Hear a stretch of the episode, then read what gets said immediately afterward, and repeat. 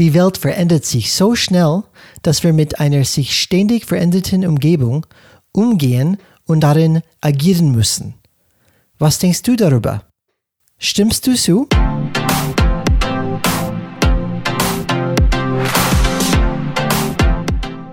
Hallo alle Changemakers draußen, willkommen zu Changes Rad Podcast, wo wir jeden Mittwoch Impulse und Ideen zum Change Management geben.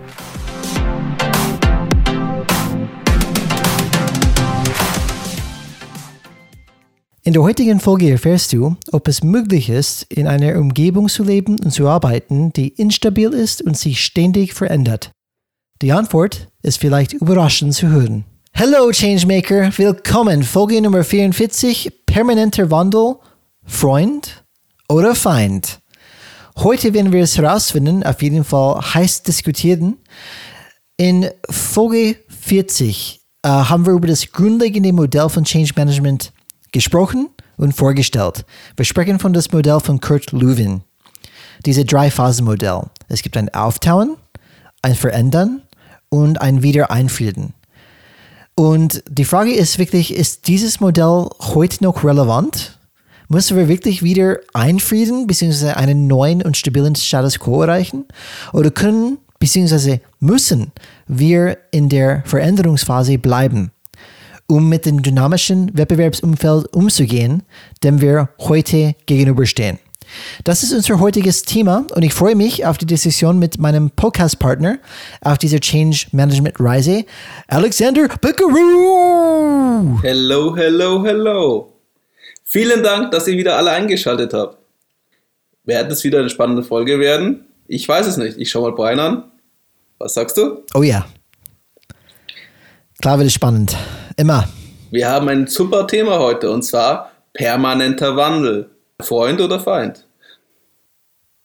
Genau, und Alex, Experten sind sich einig, mindestens die, die ich nachgelesen habe, die Bücher und so weiter, ähm, die Change-Experten draußen, dass sich das Wettbewerbsumfeld wirklich schneller als je zuvor verändert und die Werkzeuge, die wir in der Vergangenheit wirklich hatten und gut funktioniert haben, nicht ausreichen, um Unternehmen in dem heutigen dynamischen Markt zum Erfolg zu verhelfen. Was sagst du dazu? Und das reden wir eigentlich davor, ähm, vorher dieser Pandemie, die wir immer noch leider erleben und noch erleben werden. Die begleitet uns sicher noch ein, ein zwei Jahre mindestens. Und die Sache ist, davor war es ja auch schon sehr dynamisch. Da gibt es diese Stichworte Globalisierung, Digitalisierung. Und ja, es wird immer schlimmer. Oder besser? Ist alles eine Perspektivensache. Auf jeden Fall eine Herausforderung. Die Geschwindigkeit praktisch von Veränderungen im gesamten wirtschaftlichen Umfeld, somit auch in den Unternehmen, wo wir arbeiten, nimmt halt weiterhin zu. Nicht nur gefühlt, auch tatsächlich kann ich auch am besten beschreiben von meins. Ich habe praktisch damals im Online-Marketing ein Startup angefangen. Dann habe ich als Social Media Manager äh, weitergearbeitet. Und ich muss sagen, wenn man nur schaut, was allein für Entwicklung in Social Media es gibt. Ich habe praktisch angefangen mit Thema Facebook. Da ging es eigentlich nur um die organischen Posts. Dann ist als nächstes praktisch Instagram dazugekommen, Twitter war ein Thema, YouTube war ein Thema, Pinterest, äh, Vino, das war diese 5 Sekunden, 6 Sekunden Plattform, Videoplattform, glaube ich. Dann gab es immer mehr Formate. Früher ging es da okay, textreich, bildreich, jetzt sind Videos wichtig. Ich kann Facebook Stories, kann Facebook Posts, bei Instagram Stories, Instagram Stories, Twitter Posts, Twitter Reels. Punkt. Es geht immer so weiter. Es war ständig eine Entwicklung. Und dann bin ich auf einmal in das Thema Paid Media reingekommen, ins Advertising, wo ja nochmal das Spiel ganz anders war. Und dann ging es darum, wer hat die bessere Infrastruktur dahinter. Und man sieht permanenter Wandel. Und ich weiß nicht, wie lange reden wir da? Von der Zeitraum gefühlt, Facebook ist elf Jahre alt, zwölf Jahre, weiß ich gerade nicht mehr auswendig. Ja, frag mich nicht, das, das könnte ich wirklich nicht sagen. Auf jeden Fall in einem relativ kurzen Zeitraum extrem stark verändern. Und ich kann euch sicher sagen, die nächsten Jahre werden das nicht leichter machen. Also Facebook wird nicht das sein, was es jetzt ist oder was es in der Vergangenheit war. Und für diejenigen, die damit, dafür, damit arbeiten oder für die das halt wichtig in der Arbeit ist, müssen sich ständig anpassen. Die Folge natürlich ist auch für andere Sachen, also für die anderen Leute, die halt das dementsprechend mit diesen technologischen Entwicklungen allein, aber auch mit diesem Preisdruck. Also weißt, weißt du noch, Brian, wie immer das Thema war Marge. Die Marge ist, die Marge sinkt, wir müssen was dagegen tun. Immer. Das gibt bei mir diese, diese, diese Frage jedes Jahr. ich glaube, ich habe sogar eine, eine Liste an Antworten in meiner Schublade gehabt, Alex, äh, vorbereitet. Das heißt, wenn diese Frage kam, hey, wir müssen irgendwas wegen der Marge machen. Oh ja, ich habe diese elf Maßnahmen hier. oh, wieder, du wirst wieder nichts davon machen? Okay, dann vielleicht nächstes Jahr. Und das Interessante ist, dass ich bei meiner aktuellen Firma, die ja auch ein Thema ist, wo mich überrascht hat, weil die im B2B-Sektor unterwegs sind. Aber selbst da ist es ein Thema. Und Marge ist immer ein Thema, Alex. Geld, was in meiner Tasche bleibt, ist immer ein Thema. Und interessanterweise ist überall der Preisdruck da und dass es immer mehr sinkt. Muss trotzdem steigern. Die Marge muss steigern und Wachstum muss sein. immer. Und wir reden noch nicht mal vom ständigen Wandel. Aber durch den, diesen permanenten Wandel, was man jetzt hat, was zum Beispiel auch mit neuen Firmenprozessen angeht oder einfach, dass die Kunden nicht mehr so lange ein treu bleiben und du dich immer mehr anstrengen musst, die Kunden für dich zu gewinnen. Oder dass auch einfach das Medien- und Konsumverhalten sich geändert hat. Corona lässt grüßen gerade wieder, lieber Einzelhändler. Ähm, gibt es immer weniger Routineabläufe und Ruhezyklen in unseren Unternehmen. Und viele, so ist zumindest mein Eindruck davon, sind halt mit dieser Komplexität von Veränderungen und auch deren Tempo total überfordert. Was passiert? Widerstände bauen sich auf. Ich kenne ein paar Kollegen und das habe ich auch in der Vergangenheit erlebt, die halt dann versuchen, halt das auszusitzen oder sich sogar aktiv dagegen wehren. Und es führt dann dementsprechend zu Krankheiten, Frustrationen, Demotivation, Verärgerung oder auch Fluktuation. Und wir wissen ja, dass über 70 Prozent aller angestrebten notwendigen Reformen oder Veränderungsprozesse ja scheitern. Heißt dementsprechend aus Unternehmensperspektive, wir reden auch von Ressourcenverschwendung und ähm, Ineffizienz. Und wir wissen ja, dass es, äh, wir eigentlich eine Kultur bräuchten, die mit der Veränderung äh, ganz normal umgehen könnte. Also für die es eine Normalität ist, dass man mit dieser Unwissenheit umgeht. Das ist ja das Thema, was allgemein ist. Wir aber in unseren aktuellen Organisationsstrukturen nicht haben. Nochmal ein Reminder vielleicht für unsere Zuhörer und Zuhörerinnen. Die Kurzdefinition von Change Management. Das ist nicht, nicht ja, so ganz primitiv jetzt nur gesagt. Change Management bezeichnet praktisch das planvolle Management von Veränderungsprozessen. Von einem Ausgangszustand zu einem Zielzustand. Da umfasst das Thema Management alle Aspekte der Umsetzung. Und die Hauptaufgabe ist es von Change Management, gezielt, aktiv, strategisch, klug und wirkungsvoll in die Anpassungsprozesse einzugreifen. In einem gelungenen Prozess werden praktisch diese Einzelschritte strategisch sinnvoll geplant, gesteuert, kontrolliert und stabilisiert. Somit bezeichnet man Change Management die Umsetzung einer strategischen Ausrichtung unter Anwendung verschiedener Methoden, Konzepte oder Instrumente. Interessant dabei ist aber, dass Change Management eine fortlaufende Veränderung der Strukturen und Organisation bezeichnet, die sich ständig an diese Umwelt und neuen wandelnden Rahmenbedingungen anpasst. Und jetzt wollte ich Brian dich kurz fragen, das Thema mit dem Thema sinnvoll geplant, gesteuert, kontrolliert und stabilisierten Prozessen, hast du schon sicher oft erlebt, oder? Jeden Tag, my friend, jeden Tag. Das ist dann gang und gäbe. Nee, ähm, leider nicht. Ähm, das ist dann wirklich kompliziert und das ist, manchmal habe die Frage wirklich, inwieweit Change wirklich dann steuern kann. Ähm, weil es gibt viele Sachen, die man einfach nicht kontrollieren kann. Aber man kann natürlich die Strukturen ähm, etablieren oder mindestens die Rahmen schaffen, dass die Chancen zu dieser Change zu, zu schaffen sind so hoch wie möglich. Um einfach praktisch zusammenzufassen, was ich eigentlich jetzt damit sagen wollte der permanente Wandel ist da und wird nicht wieder weggehen. Also diese gefühlten Routinephasen, diese Ruhezyklen, die wir hatten, wo wir uns ausruhen konnten auf die standardisierten Prozesse, die uns als Sicherheit und Orientierung gaben, werden immer kürzer. Und wir kriegen immer neue Anforderungen und neue Aufgaben, die dich selber, zumindest geht es mir manchmal so, auch überfordern. Weil ich weiß nicht, was passiert. Wir müssen jetzt da arbeiten oder wir müssen jetzt da Werbung machen oder wir müssen jetzt in den Kanal neu was starten oder du musst jetzt auch mal TikTok machen von mir aus, wenn man jetzt nochmal in der Social Media Welt bleibt. Komplette Überforderung. Was, was heißt das?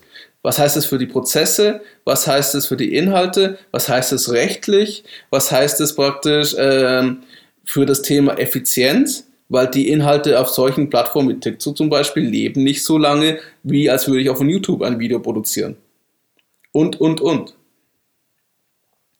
Und darum geht es. Und für mich, Alex, ist es eine Frage wirklich von Kompetenzen. Ich glaube, die Kompetenzen, die wir hatten, diese letzten Dekaden, die uns so gut getan haben, eigentlich dann zum Beispiel diese Planung, Organisieren, ähm, Nutzen von Ressourcen, Effizienz, äh, Managen, wirklich Managementaufgaben. Ähm, die haben uns wirklich gut getan über die letzten Dekaden, uns wirklich geholfen. Aber wirklich jetzt sind tatsächlich andere Kompetenzen ähm, gebraucht und diese Kompetenzen, diese Management, glaube ich, wird es immer gebraucht. Das heißt, Management wird noch weiterhin gebraucht. Ich sage nicht, dass Management nicht, nicht mehr notwendig ist, aber andere Kompetenzen sind gebraucht. Neue Wege zu gehen, ähm, zu experimentieren, einfach ganz andere Wege, wo es keine Langkarte gibt, zu gehen. Um, und das ist, glaube ich, was, was mich wirklich dann trifft, ist, wie, wie kriegen wir diese Kompetenzen her? Und, und weil alle, die vielleicht diese Steuer in der Hand gerade haben, sind anders sozialisiert worden in der Wirtschaft gerade. Und diese Kompetenzen einfach umzuswitchen, ist tatsächlich nicht so einfach. Ich muss auch immer an diesen Satz denken, die Lösungen von heute sind die Probleme von morgen. Mhm. Und zeigt einfach, dass diese Haltwertzeit von Wissen immer geringer wird. Ja, und Alex, ich kann mir sehr gut vorstellen, das müssen wir vielleicht noch einmal betonen, weil ich bin sicher, dass es vielleicht ganz viele da sitzen, vielleicht in der Auto unterwegs, vielleicht in dieser Zeit in zu Hause, wie wir fast alle sind, ähm, aktuell in der Corona-Phase, und sich denken, ich weiß nicht, was die meinen. Unsere Firma geht's prima. Unsere Firma geht's gut. Das wird bestimmt mindestens, mindestens fünf Jahre noch weitergehen. Ähm, ich, ich, ich, vielleicht können wir einfach da wenn man wirklich überlegt, diese, diese Gefühl von Sicherheit, das ist sehr trügerisch. Weil wir als Menschen, und das haben wir das Beispiel gelernt, wir, wir denken ganz schlecht exponentiell. Was Menschen gut können, ist linear denken. Aber leider, was heißt leider, oder vielleicht in positiver Sinne, entwickelt der Welt durch Digitalisierung und Globalisierung eher exponentiell und nicht mehr linear. Das heißt, auch wenn du denkst, dass dieses Jahr, die nächsten fünf Jahre geht es so weiter, es könnte tatsächlich sein, dass durch eine Innovation, eine Digitalisierungsinnovation oder was auch immer, dass ein komplett neue Disruption kommt in, in, in ihrem Markt und tatsächlich einfach dann alles auseinanderfällt in, in, in einem Jahr, weil es einfach niemand das am Schirm hatten. Und für mich eine Aufgabe von der Geschäftsführung oder, oder jemand, die strategisch in die Firma unterwegs ist, ist immer zu denken, wie könnte ich meine eigene Firma kaputt machen? Was meine ich damit? Ich meine, diese Person muss sich in die Rolle die Wettbewerb einfach setzen und sagen, okay, wenn ich das könnte, wenn ich wenn mein einziges Ziel war, mich als Firma einfach auszuschalten, was könnte ich machen? Welche neue Konzepte gibt es? Welche neue Digitalisierungsmöglichkeiten gibt es? Welche Innovationen gibt es? Ähm, welche Möglichkeiten gibt es überhaupt dann, dass ich meine eigene Firma einfach aus die Wettbewerb schaffen könnte? Glaube, diese, diese kritische Selbstreflexion, ähm, vielleicht mit Hilfe mit außerhalb der Firma zu geben, okay, andere Sachen anzuschauen, andere Ideen zu bekommen, ist sehr wichtig, weil ich glaube, das ist ein Hauptproblem, die auch John P. Cotter immer gesagt hat, das ist diese Complacency.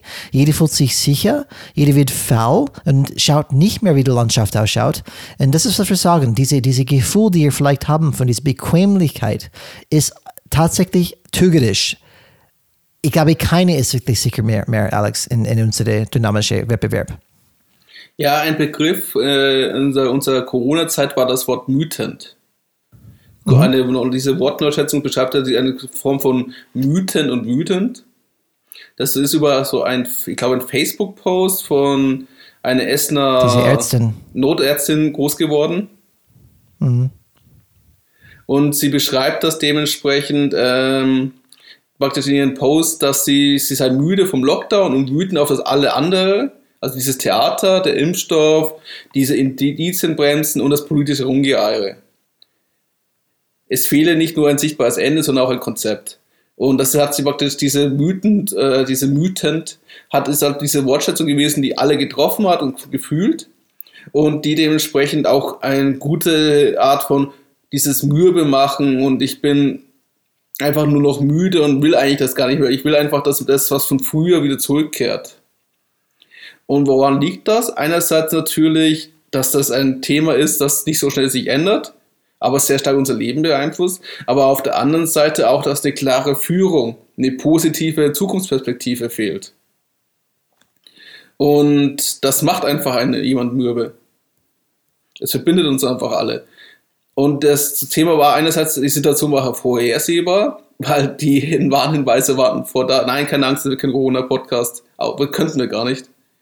Ähm, aber es ist praktisch logische Konsequenz, dass es einfach aufgrund dieser Inkompetenz der Entscheider und dass wir halt keine klare formulierte Botschaften mehr bekommen und keine Aufmunterung und irgendwie was, was uns muss, sondern einfach, ja, wir haben leider keine Antworten, wir streiten uns und machen Wahlkampfmethode, fehlt einfach irgendwie der Licht am Ende des Tunnels. Und das ist bei großen Change oder ständigen Change, permanenten Change auch immer das Fall. Und es passiert vielen, dass sie einfach damit mit dieser Situation nicht mehr klarkommen und einfach irgendwann aufgeben. Und die alte Normalität sich herbeisehnen, die aber nie wieder kommen wird. Und das ist was das Wichtiges für sich selber, dass man dementsprechend gleich entscheiden sollte. Das Alte kommt nicht, wie gehe ich mit den Neuen um? Wie sehe ich da eine Chance? Wie kann ich das für mich so gestalten, dass ich nicht daran kaputt gehe? Ja, noch besser, Alex. Warte nicht so lange, bis es soweit ist. Warte nicht so lange, bis man in die Krise mittendrin steckt. Man sollte einfach äh, diese Plan B schon in die Schublade, Schublade haben oder mindestens ständig dann, dann arbeiten. Okay, wie kann ich zum Beispiel relativ schnell, flexibel unterwegs sein? Wie gesagt, das Digitalisierungsthema ist nicht neu. Und wenn ein, zum Beispiel, wenn, wenn jemand mit, äh, mit, mit Online-Geschäft zum Beispiel schon über die letzten zehn Jahre beschäftigt hätte, dann würde man mehr, mehr Optionen haben, zum Beispiel, wenn so eine Krise auf einmal kommt. Und das ist was wir meinen. Es ist wichtig einfach, dass man proaktiv bleibt und nicht einfach denkt, ah, das wird so weiterlaufen, was sollte dann schieflaufen? Es kann jede Zeit irgendwas kommen. Und das, das zeigt einfach nicht nur die Geschichte, aber die Geschichte ist auch ein Teil ein bisschen trügerisch, weil es wird immer schneller. Es ist nicht so, dass es dann wie vor fünf Jahren ist. Die Gefahren von heute sind viel mehr und viel, viel, ähm, wie kann man das sagen, dass viel mehr Wettbewerbe gibt, einfach dann wirklich über Nacht teilweise, weil einfach die Möglichkeiten einfach da sind. Und das muss man bekannt oder muss man einfach bewusst sein als, als Unternehmer und als Unternehmen. Was müssen wir jetzt machen, damit wir wirklich über die nächsten drei Jahre sicher sind, dass wir Risiko ähm, vermeiden können und auch vielleicht dann neue Geschäfte dann anschließen können? Die Schwierigkeit ist ja, es reicht sich nicht nur das Beschäftigen, weil zum Beispiel auch das Thema Homeoffice aus überraschender Weise 2020 für viele Firmen noch komplettes Neuland war. Seltsam.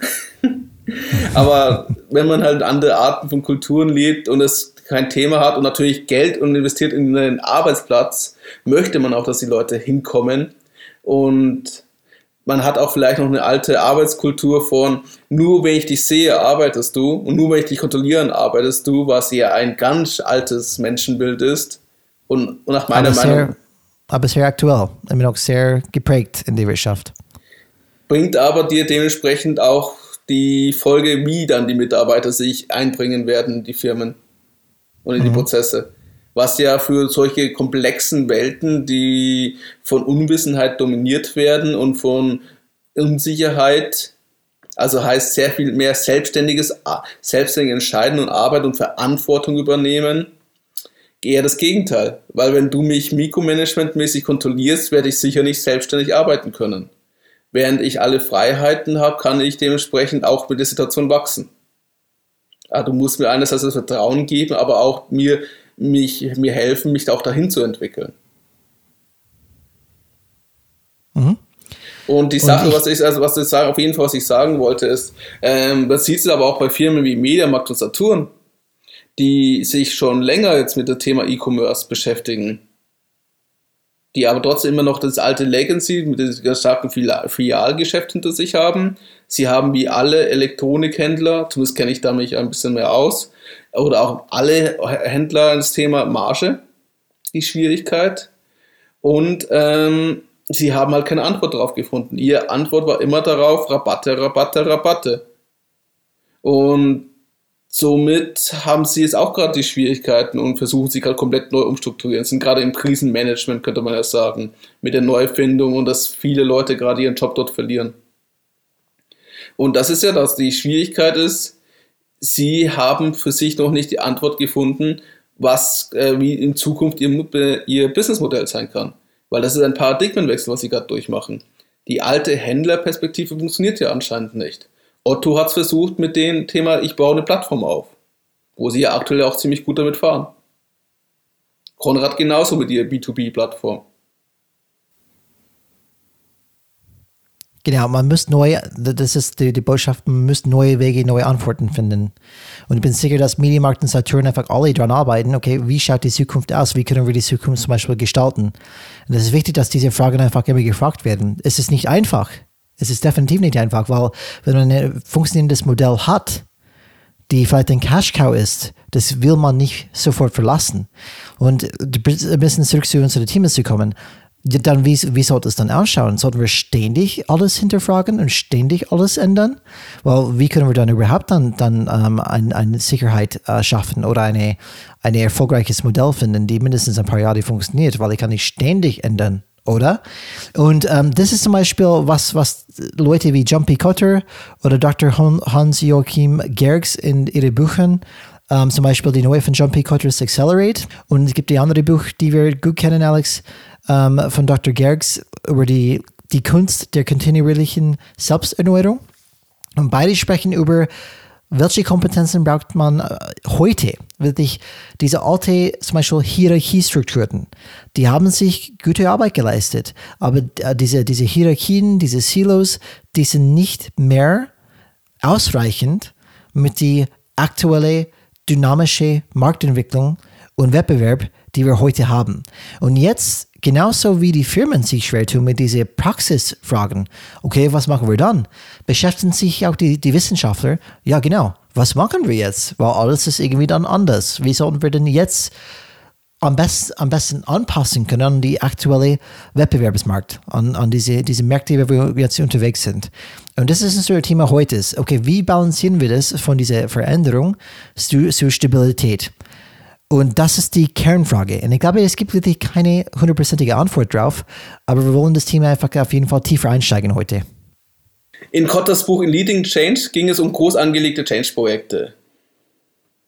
Und er hat dann festgestellt, dass in den letzten Jahren die Zahl der strategischen Projekte strategisch stark zugenommen hatten und Change ein Dauerzustand ist.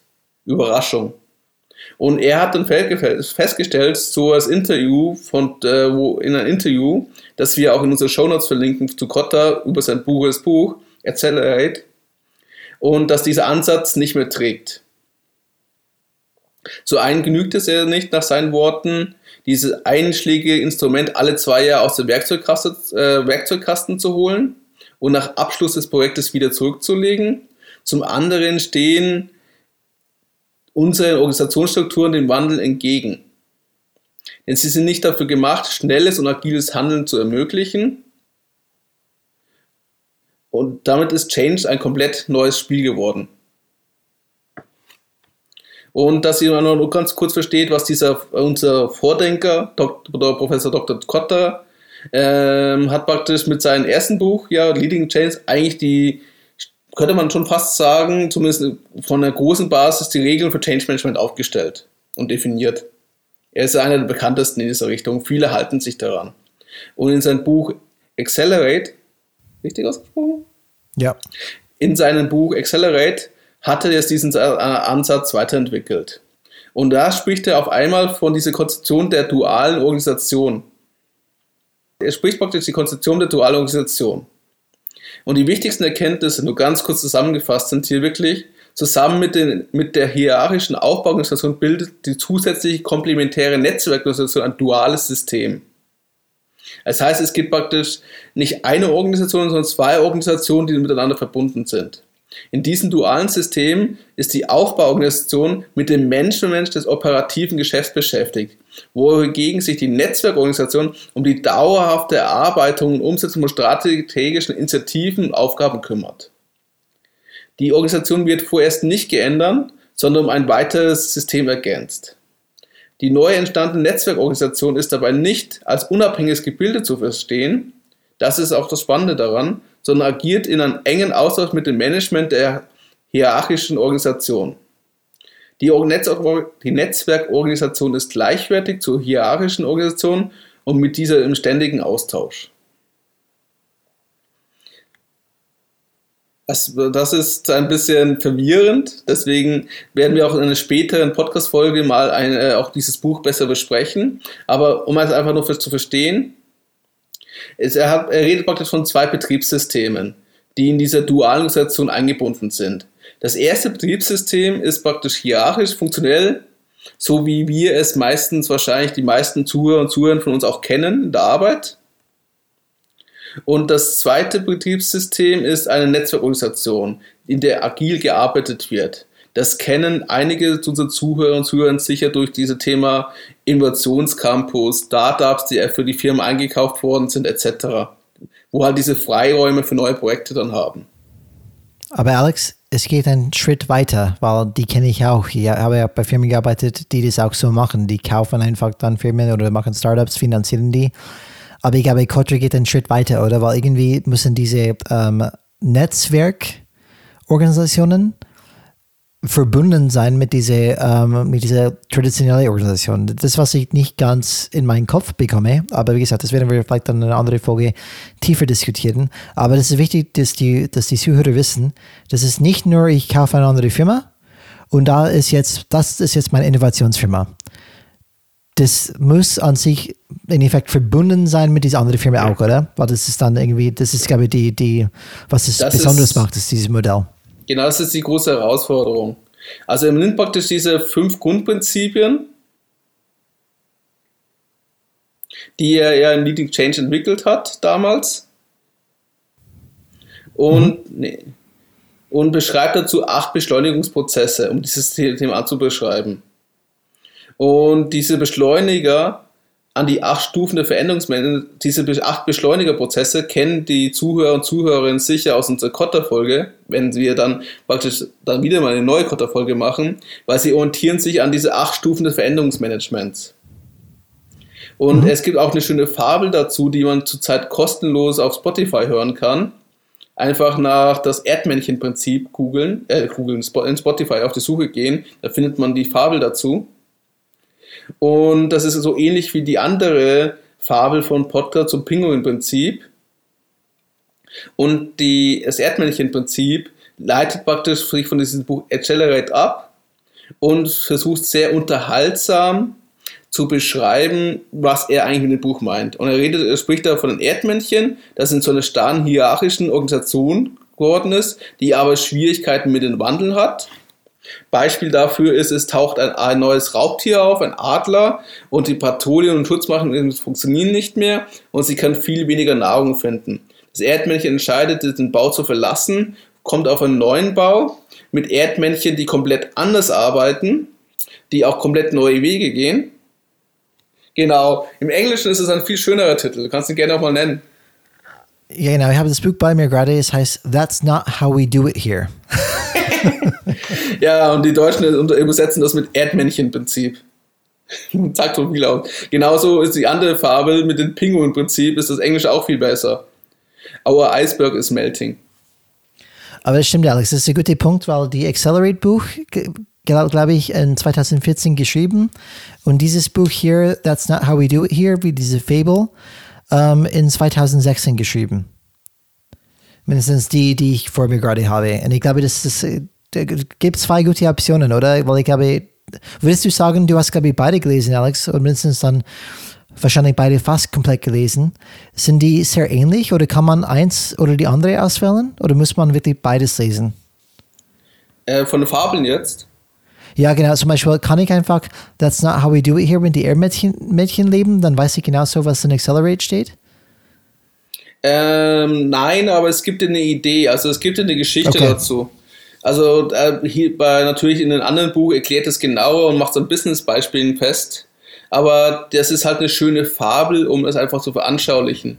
Weil du nimmst einfach mhm. diese Reise mit von diesen Erdmännchen. Deswegen Spotify ist das, ist glaube ich auch nur zwei Stunden lang dieses Hörbuch. Okay. Und ähm, es ist halt spannend zu sehen, wie dieses Erdmännchen mit der Station, also wie es einerseits die Hier diese hierarchische Struktur arbeitet, dann kommt es in diese andere Struktur, wo alle machen, was sie wollen, aber sie Freiräume haben. Da kommen zum Beispiel Themen, ähm, dass sie dann dementsprechend Mist von, von Nashörnern aufglauben, wenn es richtig war, und die dann nutzen, um Larven zu züchten.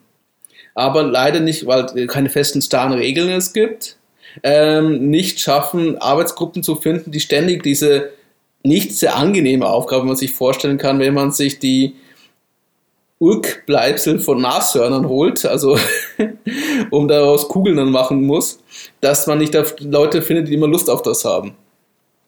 Und dementsprechend die neue Nahrungsquelle, die dadurch entdeckt worden, nicht effektiv umgesetzt werden kann. Und das Ende ist dann der Geschichte, dass das Erdmännchen zurückkehrt und beide Wege einführt dieses duale System praktisch aufbaut. Mhm. Und nach Kottes Meinung, das was im Interview auch gesagt hat, müssen dann praktisch Unternehmen einen größeren Schritt in die Zukunft wagen. Sie benötigen praktisch heute zwei Systeme, um ihr Geschäft zu führen. Also ein System, mit dem die täglichen Arbeit effizient und zuverlässig bewältigt wird und ein weiteres, wo strategische Initiativen zu ent entwickelt werden und auch erfolgreich umgesetzt werden. Was ich halt hier interessant finde, ist diese Idee, weil die Frage ist natürlich, ist für mich die Umsetzung und das ist, was wir in der späteren Podcast-Folge zumindest aus seiner Perspektive beschreiben, was er praktisch in diesem Buch dann bestellt, äh, äh, beschreibt. Aber was ist das ist der Gedanke, du brauchst eigentlich zwei Systeme. Es geht auch ein bisschen das in diese transaktionale Führung und transformative Führung, was wir schon bei unseren Thomas Lauer hatten bei Change Management. Und bei den hierarchischen, also dem Daily Business, brauchst du einfach dieses transaktionale Führen. Aber aufgrund des ständigen Wandels wird dieses transformative Führen immer wichtiger. Und um einfach nur zu verstehen, transformatives Führen ist halt ganz anders als transaktionelles Führen. Wenn man sich doch erinnert daran, was es bedeutet. Mhm. Ja, und Alex, ähm, vielleicht so, wir haben zum Beispiel das Thema dieses zwei Bücher gerade benannt oder beziehungsweise dieses Modell von, von John P. Cotter. Erstmal mit Leading Change, wo er sich diese acht Phasen des Changes vorgestellt hat, auch aufgebaut auf Kurt Lewins Modell. Und jetzt hat er zum Beispiel dieses neues Buch, was heißt relativ neu, mittlerweile kann man vielleicht nicht mehr als neu bezeichnen, äh, von 2014, Accelerate, wo er wirklich dann eine Weiterentwicklung von seinen, seinen auch Modellen ähm, reingeht und einen Beschleunigerprozess zum Beispiel beschreibt. Und ich glaube, das wird sehr wichtig, dass wir das tiefer reinschauen, weil das ist die Frage, wie kann ich das mir vorstellen? Ich habe eine traditionelle Firma und dann habe ich eine andere Netzwerkfirma, Firma, die irgendwie dann flexibel, frei, innovativ ist, aber trotzdem mit den anderen irgendwie arbeitet. Das ist etwas, was, glaube ich, heutzutage ganz schwer vorzustellen ist, aber wir werden uns mit dem Thema weiter beschäftigen und mehr beschreiben nächstes Mal oder eine zukünftige Folge davon. Und ich glaube, für mich, was sehr, wir haben gerade gesagt, diese Gefühl von Sicherheit ist zügerisch. Und ich glaube, eine, die, die, diese Geschwindigkeit und das Tempo der Veränderung, ähm, es wird sehr gut ein Zitat von Robin Chase, der Gründerin von Zipcar, dargestellt, in dem sie sagt, dass Hilton 93 Jahre gebraucht hat, um auf 610.000 Zimmer zu kommen. Airbnb hat nur vier Jahre gebraucht, um auf 650.000 aufzubauen. Das müssen wir erstmal dann wirklich dann durch den Kopf gehen lassen. Das ist Airbnb hat mehr Zimmer aufgebaut in vier Jahren als Hilton aufgebaut haben, hat in 93 Jahren. Und das, was wir meinen, man denkt, okay, das ist irgendwas sicher. Das, es gibt wirklich ganz viele Beispiele. Uber gegenüber normalen Taxis zum Beispiel. Wer hat gedacht, dass das sowas kommen würde? Die Digitalisierung macht es dann möglich. Und ich glaube, dass viele Märkte, natürlich noch nicht alle, aber es ist nur eine Frage der Zeit, sind so dynamisch geworden und es gibt so viele Bedrohungen für Organisationen in diesen Märkten, dass man meinen könnte, dass ein Unternehmen in ständiger Veränderung sein muss. Und ich erinnere mich zum Beispiel, Alex, äh, selbst in unserem Change Management Training, dass ich gedacht habe, okay, wir haben diese die Tränen, diese der Tränen äh, Modell angeschaut, mhm. äh, wo es wirklich diese fünf Phasen gibt. Und ähm, das, das bildet einfach verschiedene mentalen, emotionalen Phasen ab, die man spürt und durchgeht, hoffentlich alle durchgeht, wenn man auf die andere Seite kommt, wenn man eine Veränderung durchmacht. Und diese Phasen, wir sind Menschen, wir sind kein Roboter, diese Phasen brauchen Zeit. Und ich dachte mir und habe ich am eigenen Leib erfahren, was ist, wenn mitten in der Trauerphase, in Effekt in diese Tal der Tränen, eine Veränderung ansteht und wir uns ständig in neuen Veränderungen auseinandersetzen müssen. Was Alexander Groth zum Beispiel in seinem Buch Führungsstark im Wandel als die Endlosschleife negativer Emotionen bezeichnet. Mhm. Und das ist etwas, was wir, glaube ich, nicht ignorieren können. Wir sind Menschen, das heißt, wir haben eine Natur. Und wir sind keine unemotionale ähm, Roboter. Das ist noch nicht, noch, noch nicht so weit bei uns. Das heißt, Menschen haben einfach, die, die spüren, die gehen durch unterschiedliche emotionale und mentale Phasen, wenn ein Change kommt. Und wenn es permanente Ver Veränderungen gibt, ist es tatsächlich die Gefahr, ähm, dass man sagt, okay, wir haben uns gerade damit abgefunden, dass wir ändern müssen. Und jetzt wirst du noch mehr ändern. Das muss ich wieder von neu anfangen. Und das ich bin wirklich gepisst und wirklich dann ausgebrannt. ausgebrannt. Ich, wie gesagt, ich kenne das aus meiner ähm, persönlichen Erfahrung, Alex, wie das ist. Wo, wenn ich für eine, Firma gearbeitet habe, die jedes Jahr irgendwas komplett Neues anfangen wollte. Irgendwann hast du das Gefühl, vielleicht nach vier Jahren, weißt du was, dieses Mal vielleicht ähm, engagiere ich mich nicht, weil nächstes Jahr kommt sowieso irgendwas Neues und schmeißt alles, was wir gerade gemacht haben, wirklich rum. Und das heißt, man muss schon gut überlegen, wie viel Wandel ist gesund, nicht für das Unternehmen. Weil, weißt du, die Unternehmen ist, aber wer steckt, wer macht das Unternehmen aus? Die Menschen dahinter. Das heißt, wie viel Veränderung kann die Menschen zum Beispiel überhaupt ertragen? Und bevor wir in, in wirklich weiter in diese Diskussion einsteigen, Alex, ob, ob, ein ständiger Wandel innerhalb einer Organisation oder ein soziales System, wie gesagt, Menschen involviert, möglich ist, möchte ich mit, möchte ich mit einer Definition des sozialen Systems beginnen oder mindestens mhm. wieder, wieder erwähnen. Das ist, glaube ich, sehr wichtig. So, wenn wir von von einer Organisation sprechen, wir sprechen von einem soziales System, weil es ausgemacht von mindestens die meisten, die ich kenne, Menschen sind involviert. Und in der Soziologie ist ein soziales System das strukturierte Beziehungsgeflecht zwischen Individuen, Gruppen und Institutionen, das ein kohärentes ganzes Bild bildet. Und es ist die formale Struktur von Rolle und Status, die sich in einer kleinen, stabilen Gruppe bilden kann. Und das ist wichtig ein Wort für mich, stabil. Weil was wir gelernt haben, auch in der Systemtheorie von Nikolaus Luhmann, ist, dass soziale Systeme sind die suchen von Haus auf Stabilität und Gleichgewicht. Genau wie die menschliche Körper, diese Homöostasis, auf Englisch heißt es Homöostasis. Es sucht Stabilität und Gleichgewicht. Und es ist sehr wichtig zu wissen, weil wenn ich eine, eine, ein System ständig nicht stabil ist, dann haben wir auch ein Problem. Zum Beispiel, Theorie ist, äh, vielleicht noch einmal, noch einmal zu erklären. Theorie ist eine Sache.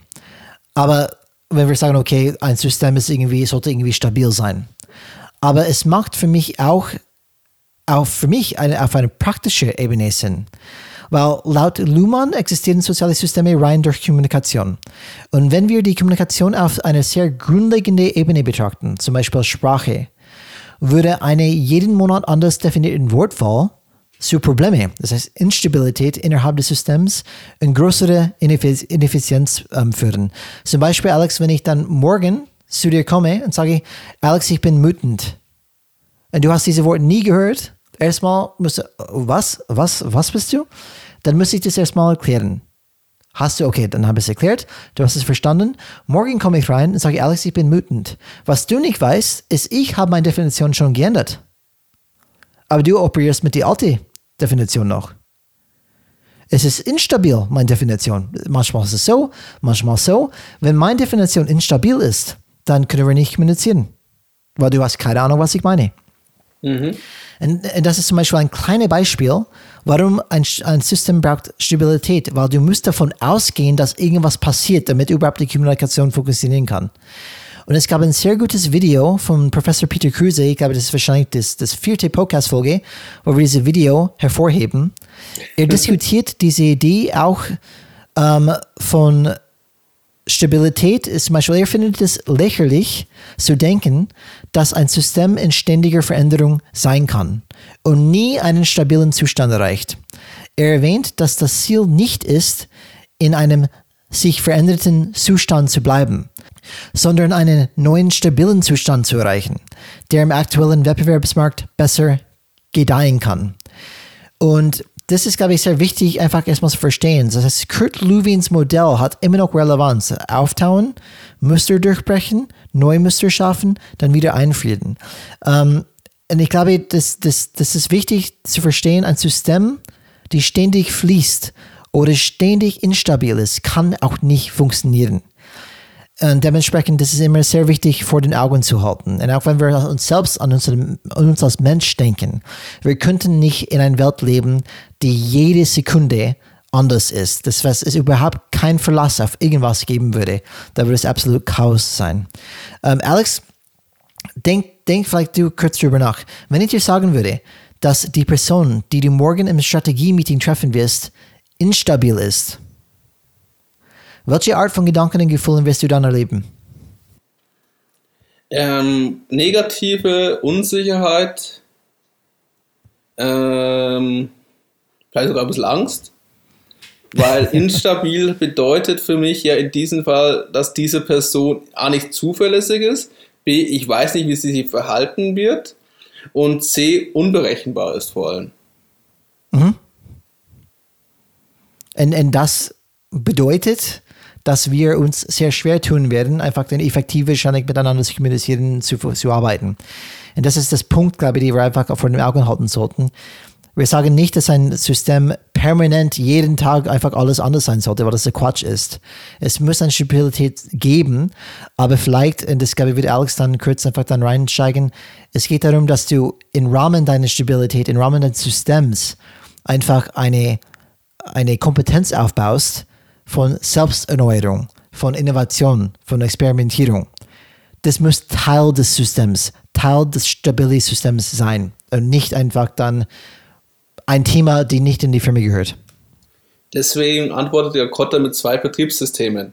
Eins, das mit der Stabilität arbeitet und eins, das bewusst mit Instabilität arbeitet. Und es, was, es geht ja bei Thema Stabilität, das heißt das Thema, es geht eigentlich um das Gleichgewicht. Dass du immer in dieses Gleichgewicht zurückkehrst. Aber das Gleichgewicht kann sich ja bewegen durch eine Störung. Und praktisch die ganzen vielen Theorien und Konzepte, die wir im Change Management hören und auch euch erzählen, basieren ja auf die Idee des episodischen Wandels, nicht des permanenten, des kontinuierlichen Wandels. Und das ist das, was, warum Kotter sein, äh, sein Modell zum Beispiel erweitern musste, nach seiner Aussage. Weil das alte Modell, das ja auch basiert ja auch auf die Idee von Kurt Lewins mit dem Drei-Phasen-Modell, was du ja schon vorher erwähnt hast, Brian, mit diesen Unfreeze, Change und Refreeze. Das ist nicht genug. Wir haben ja immer, diese Modelle sind ja teilweise in, vor 30, 40 Jahren entwickelt worden. Und trotzdem scheitern über 70 Prozent der Veränderungsprojekte. Mindestens. Und mhm. Stabilität ist ja, äh, ist praktisch, also zumindest könnte man Leuten nicht das Ziel, sondern der Feind. Weil wenn diese Systeme, diese Firmen zu stabil sind, weil sie zu, zu sehr auf dieses Thema Effizienz gehen und ständig Optimierung und nicht überlegen, wie, was könnte mein System zerstören, meine Firma, oder was sind die neuen Wege, oder das Verhalten des Kunden ändert sich, oder ich habe, ich bin jetzt praktisch ein, ich bin eine Firma, die Kupferkabel produziert, aber Glasfaserkabel in Zukunft sein wird. Also praktisch das Bedürfnis des Marktes ändert sich also Stabilität ist auch gleich beschrieben hier in diesem Fall mit Tod, könnte man ja sagen. Weil ich, was sie, das ist ja das, das ist, das ist ja darum, was es geht. Die Welt ist im ständig, ist, ist, Welt ist um, um uns ist herum in ständigen Bewegung. Und ein, ein einmal gefundenes Gleichgewicht, wie zum Beispiel, ich habe ein Produkt, das super funktioniert, aber die Lebensdauer ist halt wahrscheinlich ein bisschen beschränkt. Und äh, das ändert sich und verschiebt sich halt schnell wieder. Und Unternehmen, die nicht fähig sind, diese Selbsterneuerung für sich umzusetzen, laufen halt in der Gefahr, da unterzugehen. Und erfolgreiche Unternehmen, das ist mit diesem Thema Stabilität, das neue System gemeint, was zum Beispiel Kotter versucht in seinem Modell zu beschreiben, erkunden die Zukunft kontinuierlich mit vielen kleinen Experimenten. Und dadurch erhalten sie sich ihre Instabilität. Was sie sich ständig mit diesem Thema, ich weiß nicht, was die Zukunft ist, schauen wir, was funktioniert. Beispiel dafür könnte man Google nehmen. Wie oft versuchen sie mit neuen Apps und neuen Lösungen andere Anforderungen zu erfüllen und scheitern. Und diese kreative Unruhe, dann danach den Satz hast du. diese kreative Unruhe ist die Basis für die kontinuierliche Selbsterneuerung. Man irrt sich praktisch voran, um dann zu wissen, was die neue Stabilität ist. Ja, aber ich glaube, es ist sehr wichtig, ähm, wirklich klar zu definieren, weil ich glaube, der, der Zuhörer kann ganz schnell hier verloren gehen. Stabilität ist nicht der Feind. Wie ist mein Alex gerade gesagt, Stabilität ist hier nicht das Ziel, vielleicht, sondern der Feind. Aber es ist sehr wichtig, dass wir erklären, was wir damit meinen. Selbstzufriedenheit ist der Feind. Das heißt, zu denken, dass alles sicher ist und wir machen weiter wie immer und es wird einfach alles gut gehen, das ist, glaube ich, der Feind. Stabilität an sich ist an sich eine normale Eigenschaft eines Systems. Ein System, ein neues System, zum Beispiel einen anderen Zustand zu erreichen, natürlich musst du diese Stabilität ähm, durchbrechen. Du musst es wieder instabil machen. Und diese, diese andere wirklich Kultur oder Prozess oder was auch immer zu erreichen, das muss irgendwas ändern. Aber was wir sagen, ist, ist Stabilität, das ist die Gefahr bei Stabilität und diese Complacency, das heißt Selbstzufriedenheit, das sagt, ja, ist alles gut, es wird alles gut sein. Um, ähm, und das ist die Gefahr wirklich, dass man sagt, okay, okay, ich werde bequem, ich werde faul, ich schaue nicht mehr so aktiv, wie ich damals gemacht habe, wenn wir diese Firma, Firma aufgebaut haben. Und da ist wirklich die Gefahr. Ähm, dass man wirklich hängt in diesem stabilen Zustand, hey, das läuft alles prima, aber nicht mehr die proaktive Arbeit macht, okay, was brauchen wir wirklich für die Zukunft, damit es nicht nur jetzt so ist oder dass wir erfolgreich auch zukünftig bleibt. Sehr wichtig, dass wir das einfach dann für die Zuhörer wirklich klarstellen. Was halt hier die Herausforderung auch ist, das ist ähm, für den Standardmanager ist Instabilität ja auch der Feind. Aus einem einfachen Grund, weil das eine Auswirkung auf seinen Erfolg, auf die Effizienz, auf den Umsatz hat, die generiert wird. Seine KPIs, die, an die er gemessen wird, also an die Zahlen, die er gemessen wird, welche auch immer sind, werden unweigerlich schlechter werden, wenn er dieses Thema gerade hat mit Instabilität. Weil er gerade was Neues einführt und es funktioniert am Anfang nicht und es dauert, bis der Prozess funktioniert und sich der Erfolg zeigen wird. Du hast das nicht, dass du einfach so etwas Neues machst und das sofort erfolgreich sein wird. Und auch die Leute müssen sich erst daran gewöhnen, die Prozesse müssen erst greifen und es werden Fehler passieren. Und das ist dann die Herausforderung. Deswegen muss man auch dafür einen Raum geben. Ja, und Alex, ich glaube, das ist tatsächlich für mich die, die, die größte Punkt, die einfach hindert, wo wirklich Firmen hindert, Manager, Geschäftsführer hindert, diese neue Wege zu gehen, dass die erwarten von wer auch immer. Das heißt, hey, wir müssen diese neue Zustand erreichen, müssen diese neue Weg geben, aber wir dürfen überhaupt kein Minuszahlen schreiben währenddessen. Es muss genauso alles gut laufen wie immer. Wenn wir dürfen besser. Nicht, der Wachstum muss ja, auch genau. dabei sein. Genau, wir, wir dürfen nicht irgendwas in der Leistung spüren. Aber das ist das Kranke. Es ist klar, dass wir irgendwas in der Leistung spüren werden, wenn wir zum Beispiel etwas Grundsätzliches ändern. Vor allem, wenn wir von Dr. Gergs einfach, wenn er, wenn, wie du weißt, er spricht von dieser erste und zweite Ordnung von Veränderung. Ähm, und wenn wir zum Beispiel ein Beispiel von der ersten Ordnung wäre etwas vielleicht dann oberflächliches wie ein E-Mail-Programm wird geändert oder ein E-Mail-Programm wird eingeführt. Eine, eine ähm, zum Beispiel, wo eine zweite Ordnung wäre eine tiefere Änderung, zum Beispiel wir wechseln uns von einer hierarchisches, lineares Organisation zu einer Matrix-Organisation. Das ist sehr, sehr tiefgehend in das Unternehmen. Ähm, das kann Leistung zum Beispiel dann definitiv beeinflussen. Alex, ich, ich erkläre das immer so. Das, ich denke einfach immer so. Jeder hat wahrscheinlich ein Videospiel gespielt. Auf die erste Level die man spielt, ist, ist es erstmal schwierig. Okay, man stirbt vielleicht ein paar Mal, aber irgendwann hast du die, die Spiel aus. Okay, die weiß, was sie jetzt machen muss. Der kommt dann, der kommt die. Okay, dann, dann gehe ich und ich erreiche, okay, das Ende des Levels. Und ich könnte immer noch wieder diese Levels spielen. Kein Problem. Ich komme nicht voran, aber ich habe dieses Spiel gemeistert. Wenn ich in den nächsten Level gehen möchte, ich sterbe wieder. Weil, ich, weil was passiert? Ich habe keine Ahnung, was auf mir zukommt. Ich bin leistungsunfähig. Ich kenne die Rhythmen nicht. Ich kenne die, die, die Muster nicht. Aber dann habe ich das wieder gemeistert. Aber es gab definitiv eine Zeit, wo ich nicht so gut drin war, bis ich das gemeistert habe. Warum sollte es anders sein bei einer Firma? Das ist so. Das einzige Unterschied ist, dass die Angst prägt, weil Gottes Willen, ich kann nie rote Zahlen sch ähm, schreiben. Ich kann nie wirklich dann, weil da ist ein Risiko zu scheitern. Aber ein Verschwendung ist böse. Ja, und aber ich, ich habe wirklich als Unternehmer kann es mir sehr gut vorstellen. Ich möchte erfolgreich sein, aber ich habe eine jetzt äh, funktionierende Cash Cow. Und ich spreche zum Beispiel vielleicht von 10.000 Mitarbeitern und ihre Familien. Möchte ich das Risiko wirklich eingehen oder nicht? Die sind existenzielle Fragen, die wirklich schwierig sind, glaube ich, die, die solche Entscheidungen hindern. Deswegen wollen die, dass alles prima, Friede, Freude, Eierkuchen, alles Mögliche weiterläuft. Aber es ist nicht immer möglich in solchen Fällen. Deswegen ist, glaube ich, dieses Dual-Betriebssystem so ähm, attraktiv für viele Firmen, weil die sagen, hey, mein Cash Cow bleibt bestehen, die Strukturen bleiben bestehen, oh, sign me up, super Sache. Ja, genau, bau diese andere Sache draußen, genau, da kann unser Experimentellfeld sein. Ich glaube, die sind sehr zufrieden mit so einem duale Betriebssystem, oder? Ja, das ist das Thema. Ähm, bei Zuckerberg ist das gute Beispiel. Er hat ja immer praktisch auch einen Freiraum, teilweise, für seine Modelle und seine Leute, wo auch bewusst die Sachen entwickelt werden, die sein altes System zerstören.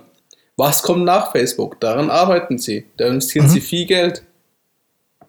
Und haben auch viel Geld investiert, indem sie dann Wettbewerbern aufgekauft haben, die die Antwort hatten oder kopieren. Muss man auch ganz klar sagen. Mhm. Und ähm, das ist halt die Thematik. Und die Sache ist ja für dich, ähm, wie solltest du damit umgehen? Also wie sollten wir allgemein zu, ähm, das Thema Innovation, also was Neue, umgehen? Ist es ein Sonderfall, eine lästige Störung oder sollten wir es auch lieber ernst nehmen? Und die Voraussetzung dafür ist, dass Veränderungen in unserer Kultur nicht mehr als Bedrohung gelten, sondern vielleicht so als Angebot, Alternative zum Bestehende, ist, dass wir dafür auch den Mut ergreifen und auch die Räume dafür schaffen, das zu ermöglichen. Und das ist ja die Schwierigkeit zum Beispiel, was äh, man so Standardlösungen sieht, wenn du Veränderungsprozessen siehst. Wenn Startups gebildet werden, ein Innovationscampus aufgebaut wird, etc. Du hast immer eine Konkurrenz der beiden Systeme. Die, das neue System, die praktisch die Erneuerer, sehen das praktisch sehen die Alten als die Dinosaurier an die nichts verstehen und keine Ahnung von der Zukunft haben und auch die Möglichkeit nicht wahrnehmen. Während die, wo praktisch wirklich an der, nennen wir es mal, an der Front arbeiten, die das Geld heranschaffen, dass das die Erneuerbar ausgehen, die Erneuerbar nur als Geldverschwender sehen. Die da gemütlich in ihren meistens fancy Büros sitzen und irgendwas daherdenken, irgendwelche coole Workshops machen, aber keine Leistung bringen und auch kein Geld verdienen wo natürlich dann ein böses Konkurrenzverhältnis kommt und kein lebendiges System. Weil die bekämpfen sich, statt zusammenzuarbeiten. Und das lebst du Tag für Tag. Mhm. Oder die neuen Firmen, die, neue, die neuen Sachen werden halt aufgrund des alten Managements, also anhand des Messens, an Erfolgszahlen von alten Systemen kaputt gemacht. Sie gehen an der Bürokratie kaputt, an den ganzen internen Prozessen und an das, was sie gemossen werden. Und dann wird es nach zwei, drei Jahren eingestellt. War kein Erfolg, aber schönes Experiment. Und meistens du immer still, le still leise und heimlich. Finde ich auch immer interessant. Am Anfang das große Tamtam, -Tam, guckt, wie toll wir sind. Und nach zwei, drei Jahren, ach, dies, das gibt's nicht mehr. Aha. Ja, genau. Was ist mit die passiert? Ja, keine Ahnung. die sind weg. Keiner redet mehr darüber. Und das ist immer wieder was faszinierend mitzuerleben. Aber Hauptsache, es wurde was gemacht. Das Ergebnis zählt nicht. Das ist das Standard-Business-Theater. Und wir leben praktisch in Organisationen, die nicht für Erneuerung gemacht sind. Ich muss ja immer noch mal sagen, der Zweck der klassischen Organisation ist es, ihren Zustand zu erhalten, wie du es gesagt hast. Veränderung bedeutet somit, somit automatisch zuerst Gefahr. Wer Neues verhindern will, gibt halt Menschen auch die Freiheiten nicht, sich zu entwickeln. Aber genau das wollen wir. Wir wollen Menschen die Freiheiten, also diese Räume geben, sich entwickeln. Zeit, über die Zukunft nachzudenken. Zeit, sich mit neuen Themen zu beschäftigen. Aber das ist eine der schwierigsten Übungen, die man machen kann. Warum? Weil man hier Vertrauen benötigt und keine Vorschriften. Und was auch noch ergänzend wichtig ist, du musst auch den Reifegrad der Leute haben. Weil wenn du Mitarbeiter hast, die nur die ganze Zeit nach Regeln arbeiten, die die Prozesse ständig nur nach den Vorschriften umsetzen, kannst du nicht erwarten, wenn du ihnen dann Freiheit gibst, dass sie auf einmal damit umgehen können. Die haben die letzten 20 Jahre keine eigene Entscheidung getroffen. Wie sollen sie auf einmal eine eigene Entscheidung treffen oder auch Verantwortung übernehmen? Dafür ist der Chef ja da. Böse gesagt. Oder der Projektmanager.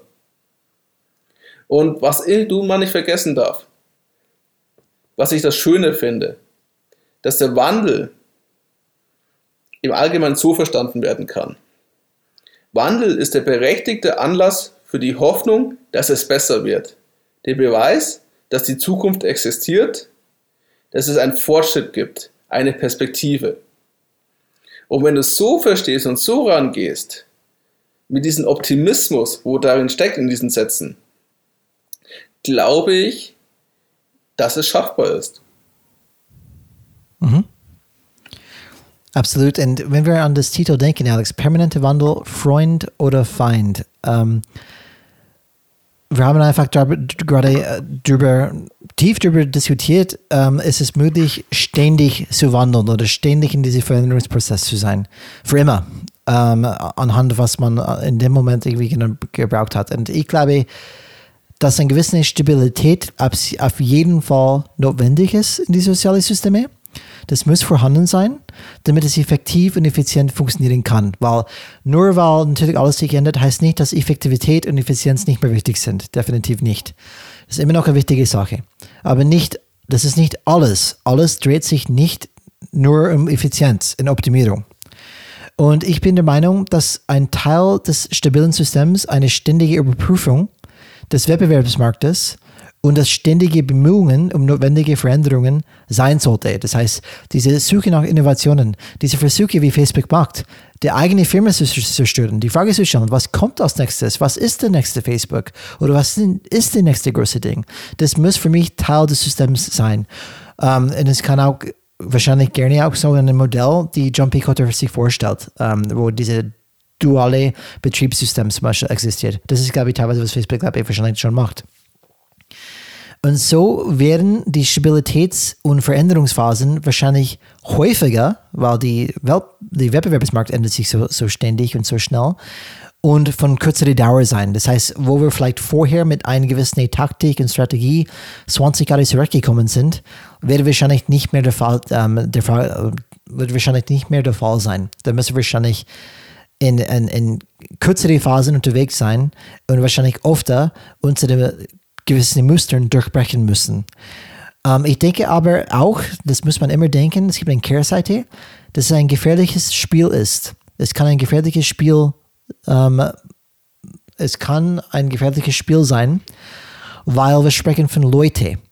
Und Leute, die in den ständigen Veränderungszyklen ausgebrannt werden oder Leute, die in den ständigen Veränderungszyklen drin hängen und sind, können ausgebrannt werden oder können ausbrennen, wenn diese Veränderungszyklen zu schnell sind und vielleicht die nie einen Erfolg erleben, weil man ständig so ein oder die andere Richtungswechsel hat, weil man nicht sicher ist, wo man, in welche Richtung man gehen sollte und was funktionieren sollte. Das heißt, man muss immer auf die Menschen schauen, mutig das, oder traue ich das, das zu, dass die Menschen überhaupt das jetzt mitgehen. Corona-Krise, perfektes Beispiel. Wie oft gehen die Leute mit? Wann, wann sagen die Leute, hey, weißt du was, ist mir wurscht, was sie machen. ich bin wütend, ich habe keinen Bock mehr drauf, Ich äh, mache meine eigenen Gedanken, was ich denn morgen mache. Und irgendwann ist es soweit, weil die Menschen einfach nicht einfach wie, wie Roboter sind. Irgendwann sind wir, wir haben alle unsere Grenzen. Und das muss auch einfach dann dran gedacht sein, wenn man eine Veränderung zum Beispiel überlegt. Alex, ich habe dann überlegt, ich habe dann nur, nur gedacht, ich bringe dann ein Beispiel auch hoch, ähm, was mich äh, für mich Wahnsinn war von, von einer Veränderung, von eine Veränderung auf die zweite Ordnung ähm, Basis. Das heißt, diesen Paradigmenwechsel, ja. Ja, genau, diese Paradigmenwechsel. Und das ist für mich Netflix. Ich habe mich echt überrascht. Weißt du, wann die erste Netflix, äh, wenn, wenn Netflix wirklich gegründet worden ist? Weißt du, welches Jahr das war? Das wird 20 Jahre gewesen sein. 15, irgendwie sowas. Genau, na, genau noch, noch länger, das heißt 20 Jahre kommt, kommt nah hin. 1997, weil es gegründet wurde, sehr lange her. Und es, wie vielleicht manche schon kennen, es ist mit Versandhandel von DVDs gestartet. Das heißt wirklich DVDs für Post geschickt. Und so haben die angefangen. Und in 2007 haben die erste Paradigmenwechsel gehabt, wo die wirklich dann angefangen haben, Online-Video on Demand per, per Internet anzubieten. Und die haben etwas gemacht, was wirklich niemand bis jetzt gemacht hat. Die haben das gemacht, dass jede an sich eine komplette Folge, eine komplette Serie, zum Beispiel Breaking Bad, eine komplette Staffel, auf einmal anschauen könnte. Das heißt nicht mehr eine Folge pro Woche, einfach komplette Staffeln einfach gelistet und du könntest die komplette Staffel, vielleicht ist es acht, Saison, acht, acht Seasons oder acht Staffeln, komplett durchschauen. Das war wirklich eine, eine andere Art und Weise, diese Inhalte dann zu bieten. Und das zweite große Paradigmawechsel war, die haben bemerkt, wir haben ein Problem, weil die Inhalte, die wir zeigen auf unserer Plattform, gehören uns nicht. Die gehören alle zu jemand anderes. Was ist, wenn die einfach die Lizenzen wegnehmen? Was machen wir dann? Dann haben die gesagt, weißt du, was wir machen? Wir, wir erstellen, wir produzieren unsere eigenen Inhalte. Und stell mal das vor, Alex. wir, wir sind eine Plattform, wir, wir listen einfach Inhalte, Content auf unserer Plattform und auf einmal entscheiden wir, hey, wir werden in die Produktion gehen wir produzieren unsere eigenen Serien. Es ist schon ein bisschen ähm, verrückt, würde man vielleicht sagen, was, wir haben überhaupt keine Kompetenzen in diese Richtung, wie sollen wir das dann machen? Aber die haben es vorgelegt und wir sehen, die Modell ist aufgegangen. Aber die sind Typen, die ständig gefragt haben, was ist der nächste Schritt?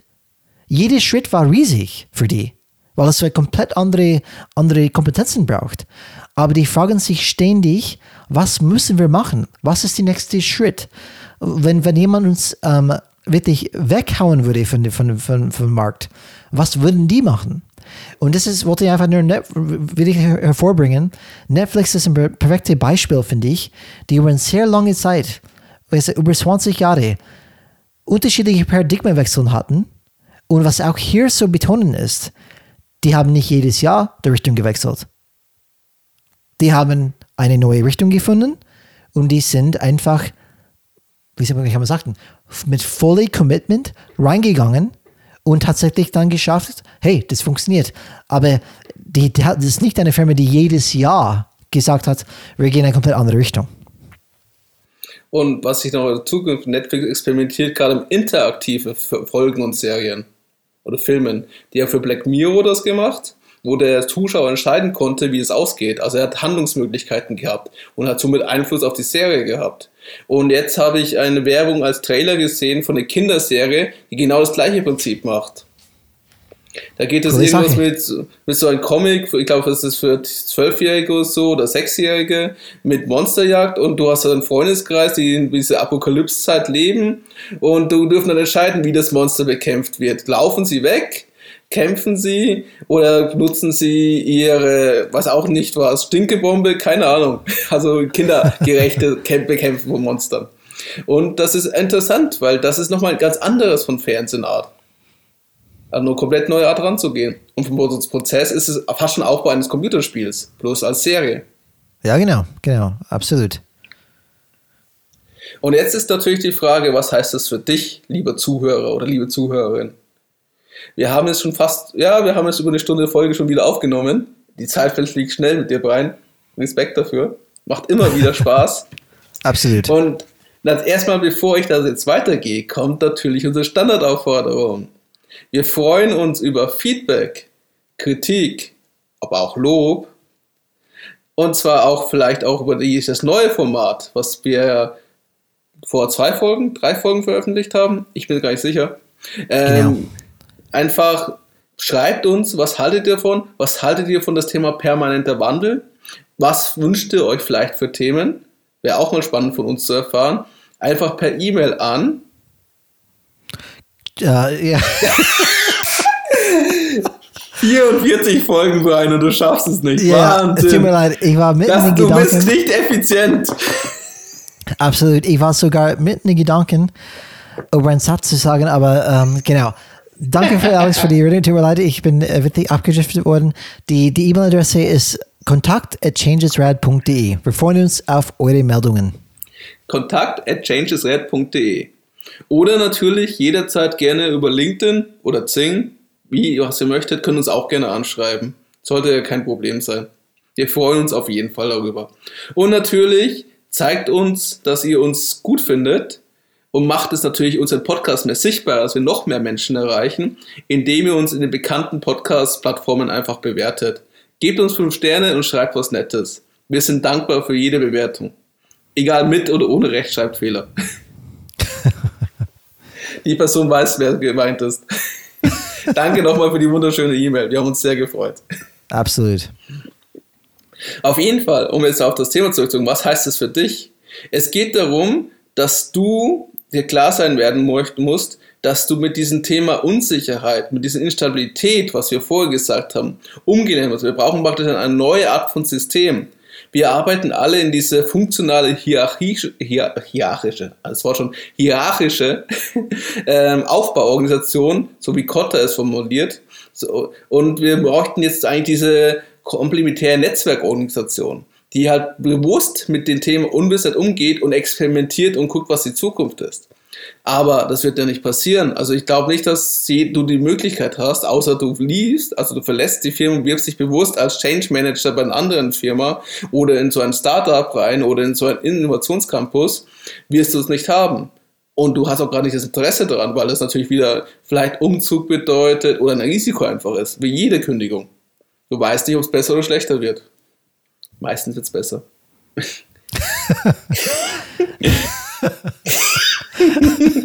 da sprechen wir beide aus Erfahrung. Ja, da kann ich nur zustimmen. Das Gras ist drüben immer grüner, egal wo man ist. Auf jeden Fall. Ähm, du musst für dich lernen, damit umzugehen. Das heißt, auch wenn du in eine so funktionelle Struktur arbeitest, die praktisch ganz klar auf Performance und Leistung, musst du für dich die Freiräume schaffen, wo du darüber nachdenkst oder auch für deine Leute. Du musst Möglichkeiten schaffen zu experimentieren und auch zu testen. Einfach Neues auszuprobieren. Nicht, dass, das, nicht, dass du sofort damit dann einfach äh, überfordert und überrannt wirst, wenn dann die neue Neuigkeit kommt. Es hilft auch, sich mit Leuten auszutauschen. Auf Webinaren, äh, heutzutage ist es leicht, im Webinar teilzunehmen und neue Themen was zu hören. Kostet dich eine Stunde am Tag. Kannst du einmal in der Woche vielleicht machen. Oder einfach ein bisschen netzwerken. Einfach, um nur ein bisschen Input zu bekommen, um zu gucken, was gerade in ist, was das Thema ist und was so kommt. Weil wenn du das nicht machst, wirst du auf einmal dann überrascht. Hier kommt der Verwandel das, was du jetzt gerade tust, ist hinfällig, hier ist das Neue. Und du so, okay, verdammt. kommt dann die schöne Tal, kommt das schöne Tal der Tränen. Und dadurch, dass wir über permanent, permanenten Wandel sprechen, permanenten Wandel, tolles Wort, permanent. Ich bin dafür, dass wir es nehmen. Wir, machen, wir, müssen, ein, wir müssen auch eine, so eine coole Wortkreation machen, wie dieses wütend. Wir machen einfach den Pandel für permanenter Wandel. Pandel. Per Mandel. Also, Pandel. Du musst überlegen, wie, wie wir es sagen. Pendel. Nee, Pendel ist so da.